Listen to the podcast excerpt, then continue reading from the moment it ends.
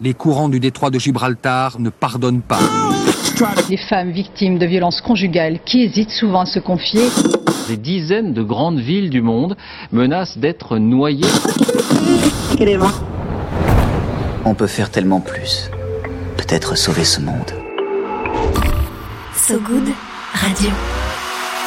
10 minutes pour sauver le monde.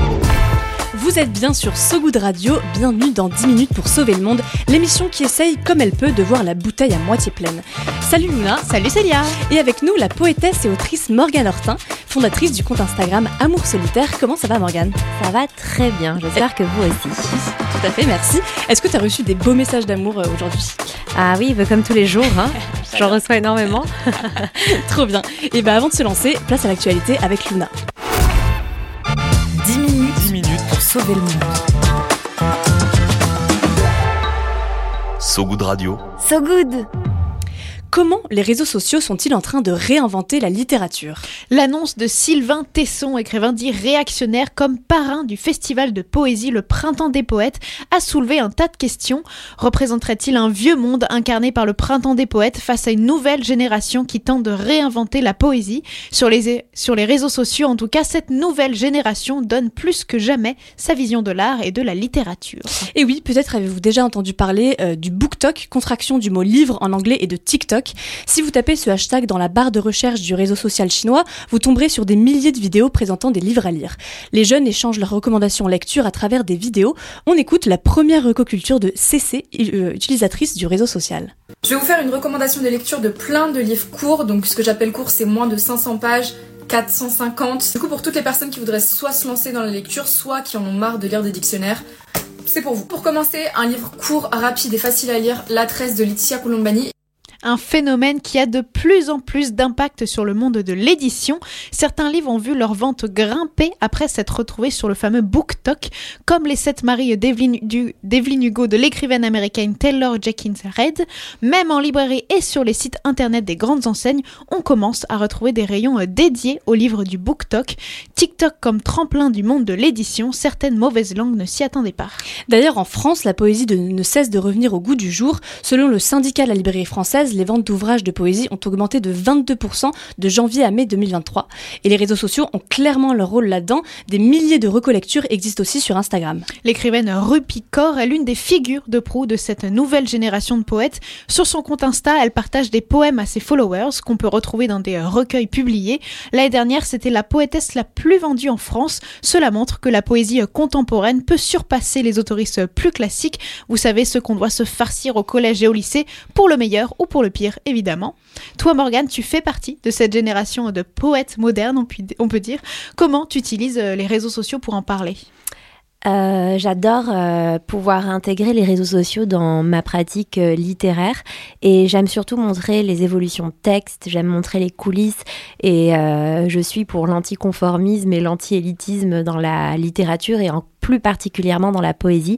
Et je trouve que les réseaux sociaux sont un canal parfait parce que moi, je sais que je publie beaucoup de textes sur les réseaux. Pourtant, là, en janvier, j'ai sorti mon premier recueil de poésie qui s'appelle La Chambre sans mur, dans lequel il y a des textes que j'avais déjà publiés sur les réseaux, mais qui n'étaient pas du tout aussi élaborés que ceux qu'il y a dans le livre aujourd'hui. Et j'aime bien, en fait, le fait qu'on puisse suivre comme ça le travail d'écriture de quelqu'un et que ça laisse des traces partout et qu'il y a un moment, on se dit qu'un texte est poésie et on le met dans un livre. J'aime bien cette simplicité-là, ça tranche un peu avec l'élitisme très français qu'on a dans le registre de la poésie. Oui, ça rend, ça rend beaucoup plus accessible du coup cet art-là aussi. C'est trop intéressant. Et bah merci beaucoup Morgane, merci Luna. On passe à la suite.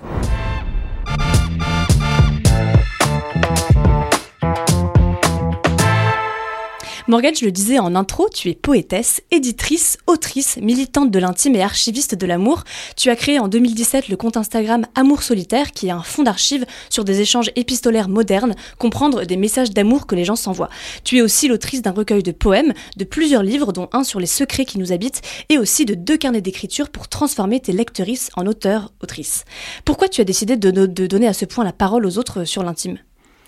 Euh, à la base, euh, c'était une vision purement euh, littéraire qui était de dire que moi j'avais bossé cinq ans dans une maison d'édition spécialisée dans le genre épistolaire qui s'appelait Des Lettres et j'avais vraiment fouillé tout le registre épistolaire qui avait été publié, mais patrimonial, donc que des grands, des grands, des grands auteurs, des grandes autrices, des grandes figures historiques. Et j'avais la volonté de comprendre et de découvrir ce qu'on s'écrivait aujourd'hui et pas seulement des grands noms mais aussi des personnes totalement euh, euh, euh, lambda on va dire. Qu'est-ce qu'on s'écrit aujourd'hui? Comment la lettre a évolué? Comment elle a évolué avec les nouveaux supports que nous offre la technologie? Et en fait petit à petit je me suis rendu compte à quel point c'était un projet qui était sociétal et presque politique parce que faire parler des autres leur intimité c'est révélateur de plein de choses. Ça crée aussi un fil qui est hyper important je pense entre humains. Et, aujourd'hui le pouvoir je pense, d'amour solitaire repose sur une contradiction très simple, c'est que c'est tellement intime que c'est universel. Mmh, ouais, complètement. Tu as eu un élément déclencheur qui, toi, personnellement, t'a donné cette légitimité euh, d'ouvrir la parole pour toi-même ou même aux autres, de se dire, ok, euh, et puis même, enfin, en tant que femme, je vais, je vais faire parler les autres sur ce sujet-là qui est un peu tabou, quoi. Euh, en fait, c'est un élan qui a été très personnel et qui, ne se plaçait pas vraiment là en fait au départ. Au départ, moi c'est juste que je suis tombée très amoureuse et qu'on s'envoyait des très très beaux messages, que j'avais peur de les oublier et que je voulais ouvrir un lieu où stocker ma mémoire amoureuse. Donc à l'époque, je pense à Instagram parce que c'est le royaume de l'image et que ça m'intéresse de travestir la plateforme en n'y publiant que des mots en n'ayant aucune idée du fait que des personnes voudraient contribuer en fait au projet. ça ne m'avait même pas traversé euh, l'esprit. Et en fait, quand les gens ont commencé, c'est là que je me suis dit, ok, en fait, le véritable projet, c'est d'aller visiter d'autres intimités parce que la mienne va finir par être euh, assez limitée euh, si je continue ainsi. Et c'est comme ça qu'Amour solitaire est devenu un projet d'archivage à beaucoup plus grande échelle de l'intime que la mienne seulement. Mmh. Trop bien.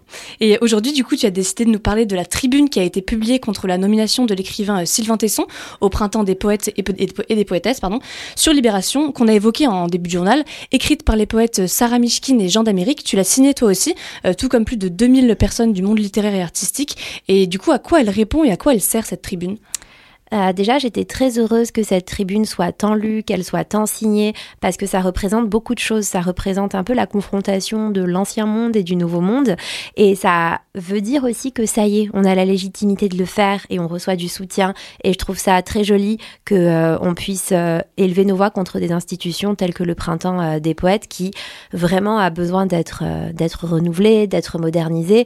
Et, et cette tribune, pourquoi est-ce qu'elle est tant euh, elle a été tant lue, pourquoi est-ce qu'elle a été tant signée? Tout simplement parce que c'est pas seulement euh, prendre position dans le milieu de la poésie, mais c'est une prise de position politique qui est beaucoup plus large que le simple milieu éditorial et poétique et qui va contre la, la banalisation des idées d'extrême droite qui s'insinuent en fait partout et d'une manière qui qui passe partout mm. et c'est hyper inquiétant.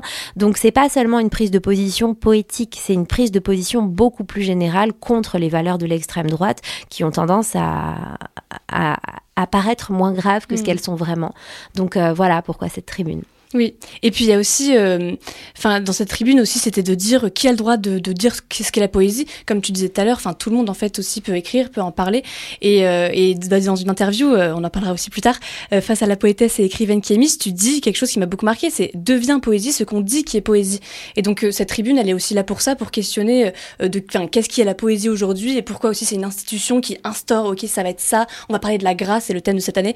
Enfin ouais, est-ce, enfin est-ce qu'il y a un un autre moyen de donner de la place aux poésies contemporaines, euh, selon toi hmm, En fait, il y a une telle culture de la poésie en France. En France, c'est hyper compliqué de, s'insérer dedans parce que c'est très codifié. Il y a quelque chose dans la poésie qui est vendu comme un peu le stade suprême de la littérature, auquel on accède quand on a déjà beaucoup lu, euh, avec plein plein de codes, plein de symboles, etc. Ce qui en fait un art qu'on trouve très éloigné de nous en réalité, alors que on est toute une nouvelle génération euh, de poètes et de poétesses qui venons tordre la langue en fait. Et la poésie, c'est ça, c'est de faire vivre la langue, c'est de créer des nouveaux codes, c'est de créer des nouveaux symboles, c'est de créer des nouvelles règles. Et c'est tout simplement de prendre des textes et de se dire, mais c'est de la poésie en fait aussi. Et qui a la légitimité de le dire en fait? Si c'est pas nous toutes et tous qui aujourd'hui ben, faisons le monde en réalité et, le laissons s'infuser.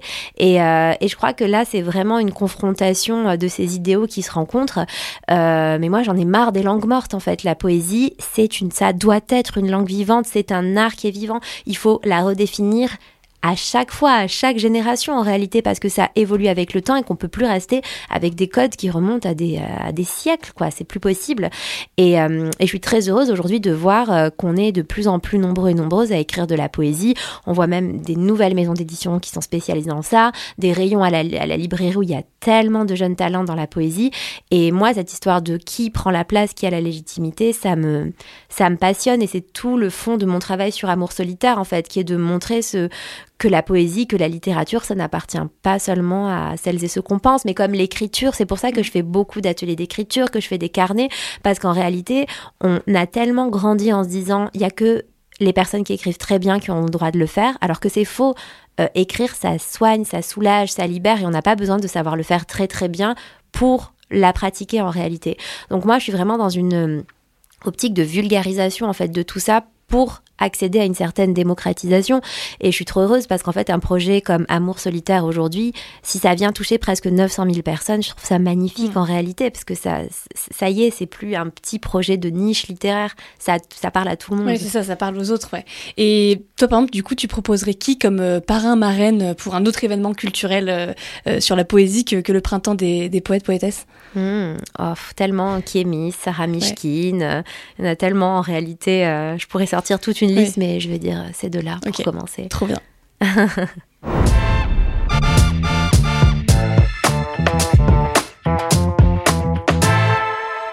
Donc Morgane, on l'a évoqué, l'écriture collective est très importante dans ton travail. Tu proposes des exercices d'écriture, comme tu le disais, sur ton compte Instagram, mais aussi dans des carnets. Le premier s'appelle Toutes les lettres ne sont pas des lettres d'amour, et le second, Le Club des larmes, qu'une de mes meilleures amies d'ailleurs m'a offert récemment pour mon anniversaire.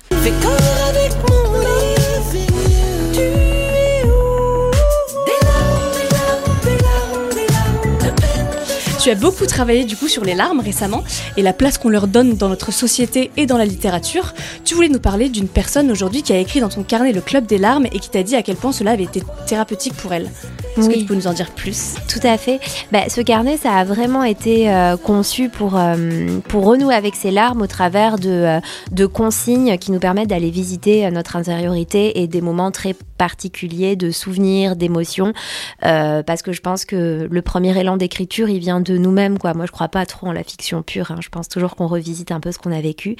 Et et ça m'a permis de me pencher sur euh, plein de choses, sur toute l'histoire des larmes qui est déjà passionnante et dont on n'aura pas le temps de parler maintenant parce que c'est trop court, mais aussi sur l'écriture thérapeutique et d'à quel point euh, ça a été prouvé scientifiquement, écrire euh, sur les choses les plus traumatisantes de, nos vies et celles qui nous ont le plus blessés est quelque chose qui soigne l'esprit, qui soigne le corps.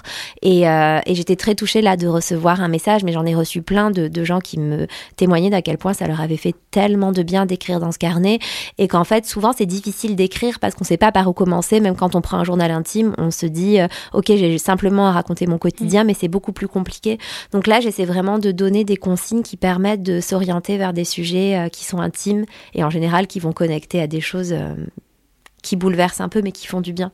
Oui, ça t'en parle souvent aussi que bah, tes, carnets s'adressent à tout le monde et il y a un truc que tu défends, c'est cette euh, universalité des mots et des émotions. En fait, enfin il y a une universalité, on va pas tous la ressentir de la même chose, mais en fait on a tous un regard aussi sur ça. Et euh, du coup, c'est important pour toi de donner la parole justement à ces petites choses où on a l'impression qu'on est les seuls au monde et en fait on, est des milliers à ressentir tout ça euh, d'une manière différente, mais d'avoir cette même expérience quoi. Ouais ouais, moi ça me ça me passionne assez ça de se dire qu'en fait tant qu'on parle pas des choses, on a l'impression qu'on est tellement seul mm. dans ce qu'on vit, alors qu'au final, il s'agit d'en parler une fois pour se rendre compte qu'il y a plein de gens qui partagent ça aussi. Et ça ne veut pas forcément dire qu'on vit toutes et tous exactement les mêmes choses, mais ça veut dire qu'il y a quelque chose qui fait qu'on se comprend quand même. Et je crois que c'est rassurant, euh, surtout à notre ère euh, qui est de plus en plus froide quand même.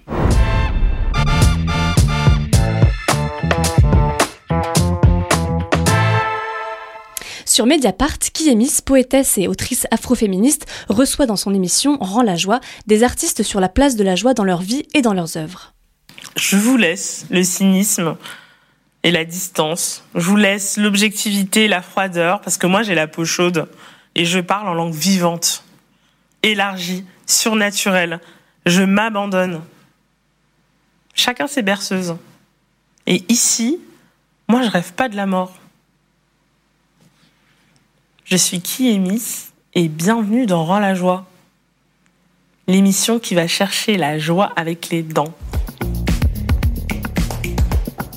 Il y a un nouvel épisode qui est sorti la semaine dernière, du coup, dans lequel tu étais l'invité. Vous avez abordé le pouvoir de la poésie et du genre épistolaire. Euh, je trouve que c'est un épisode très beau et intéressant que je vous recommande, chère auditorice, d'aller écouter.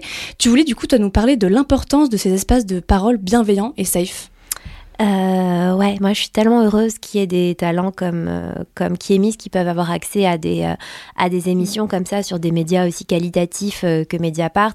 Et en plus des, des, des créneaux qui sont longs quoi parce que là on a discuté quand même pendant 30 minutes, il y a quasiment aucun aucune coupe qui a été faite dans ce qui a été dit et je trouve ça hyper hyper agréable, ça nous permet de développer une réflexion, ça nous permet d'aller en profondeur et et, on a besoin d'espaces qui soient sains, qui soient safe, qui soient bienveillants, dans lesquels on peut parler, dans lesquels on peut se rencontrer, dans lesquels on peut confronter les idées, dans lesquels on peut penser à le nouveau monde, parce que c'est bien de ça dont il est mm. question.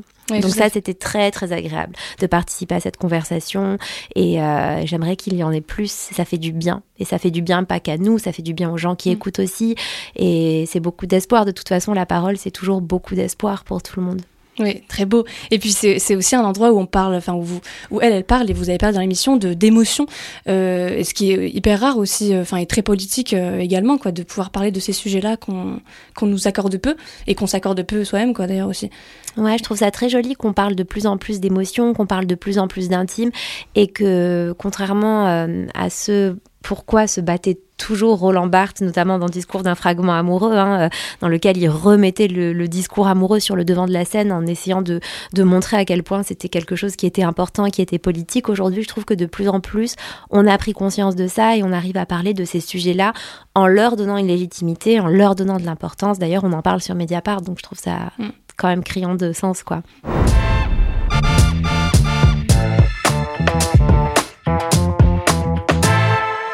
Morgane, c'est l'heure de notre super jeu. C'est le moment de l'émission où on donne à nos invités les pleins pouvoirs pour nous dire en une minute ce qu'elles voudraient changer dans le monde. Il y a du pain sur la planche. On va lancer le chrono. Et c'est parti, Morgane, tu as une minute pour nous dire tout ce que tu voudrais changer. Alors, euh, déjà, j'adorerais mettre en place des cercles de pleureurs et de pleureuses où on pourrait se retrouver euh, une fois par semaine et on pourrait pleurer ensemble, parce qu'on fait plus de catharsis commune. Euh, j'aimerais que tout un chacun puisse lire de la poésie au moins une fois par an, parce que je pense que ça réconcilie quand même énormément. J'aimerais que quand j'ai mes règles, je sois pas obligée d'aller travailler. J'aimerais que le repos soit valorisé euh, j'aimerais que euh, la sororité existe profondément et pleinement et que ce soit beaucoup moins compliqué à mettre en place que ce qu'on essaie de nous faire croire. Euh, j'aimerais ne plus être gaslighté par les mecs. J'aimerais avoir des espaces de conversation comme celui que Kiemis a mis en place, très sain et bienveillant, où on donne la parole aux, personnes qui ne parlent jamais. Parce que je crois que c'est ça qui pourrait vraiment changer le monde, c'est que les personnes qui ne parlent jamais se mettent à parler. Et ça volerait quelques privilèges et ça ferait du bien. Trop bien, parfait, nickel fil dans les temps. C'est eh ben, une improvisation totale. Eh ben, très bien géré. Donnez plus la parole euh, à ceux qu'on n'écoute jamais. On va finir sur ces mots-là. Viens voir un peu par ici. J'ai une bonne nouvelle pour toi. Dans le maillot. Le Pen dans le maillot. C'est l'heure du peigne dans le maillot, c'est le moment où on demande à nos invités de sortir leur meilleur peigne pour redonner un petit coup de brosse à la culture. Morgane, toi tu as sorti ton premier recueil de poésie, La Chambre sans mur, il y a un an, et du coup pour ce peigne dans le maillot, je t'ai proposé de nous lire certains passages euh, avant de, de, nous se lancer dans cette lecture. Est-ce que tu peux nous présenter en quelques mots ce recueil? Bien sûr, alors c'est un recueil qui s'appelle La Chambre sans mur que j'ai écrit euh, ces six dernières années en réalité et euh, dans les notes de mon téléphone principalement. Euh, jusqu'au moment où je me suis dit, tiens, voilà, bah, c'est de la poésie, je crois, pour revenir à ce qu'on disait tout à l'heure. Et j'en ai fait un recueil et, ça retrace beaucoup de choses que j'ai vécues ces six dernières années. Euh, j'ai quasiment pas retouché les textes du début parce que je me suis dit qu'il fallait qu'on voit aussi l'évolution dans l'écriture. Et c'est un recueil qui parle de l'amour, des corps et de la dépression aussi. Euh, des troubles du comportement, des troubles alimentaires du comportement et euh, de guérison et de survie. Un peu tout ça mélangé. Trop bien. Eh bien, on te laisse nous, nous lire quelques passages. Ok, super. Je vais vous lire celui-ci pour commencer. J'ai trouvé des couleurs dans les plaines grises de tes oublis. J'ai trouvé du bruit dans les chuchotements étouffés de ton lit. J'ai trouvé du soleil dans les villes balayées par les tempêtes de tes silences. J'ai découvert le goût de mon sang dans le fantôme sans chair qui portait mon prénom. J'ai trouvé des plaies qui restaient à penser dans les prairies de mes douleurs superficielles. J'ai trouvé le bateau de ma fuite dans les draps secs de mon lit. J'ai trouvé ma loyauté dans la traversée de la capitale de tes trahisons. Et je vais vous en lire un autre. J'écris tout ce qui transperce ma chair, tout ce qui coupe mon appétit, l'acétone qui brûle mes doigts, le sel qui tire ma peau. J'écris tout ce que mon grand-père aurait préféré voir s'effacer, tout ce que ma grand-mère n'a dit qu'à la fin de sa vie. J'écris parce que je n'ai pas envie d'attendre. Je n'ai pas envie de mourir silencieuse. J'écris ce qui me maintient en vie, ce qui a le pouvoir de me tuer aussi. Et le simple fait de l'écrire détruit ce pouvoir. J'écris pour confisquer les puissances, pour ébranler les ascendants. J'écris pour voler le feu. J'écris ce qui est éreinté de n'avoir pu exister. J'écris tout ce qui court le long de la lame et qui perd l'équilibre au bord des falaises de l'oubli et qui flanche sur le précipice de ton existence. J'écris pour ne plus jamais avoir le vertige. Voilà. Merci beaucoup, c'est magnifique. Merci beaucoup. On peut retrouver ton, ton recueil du coup pour euh, lire encore plus de poèmes magnifiques comme ça. La chambre sans mur dans toutes les bonnes librairies. Merci. C'est la fin de cette édition spéciale. Merci beaucoup Morgane d'être venue nous voir. On peut te retrouver sur Instagram pour suivre tes ateliers d'écriture virtuelle et puis aussi sur ton compte Amour Solitaire. Et on peut également retrouver tes ouvrages en librairie et bibliothèque. Merci à vous tous et toutes qui nous écoutez en podcast sur notre site sogoodradio.fr ou sur les plateformes d'écoute. Et on se quitte sur la géniale musique du moment euh, qui te fait danser Morgane, All the Things She Said de Tattoo. en deux mots, c'est quoi que t'aimes trop dans cette musique? Ah, ça me reconnecte avec mon adolescence, j'adore. Trop bien. Et ben on met cette musique à fond et on repart euh, à 14 ans. À très vite sur ce goût de radio. Salut Morgane, salut tout le monde. Merci beaucoup.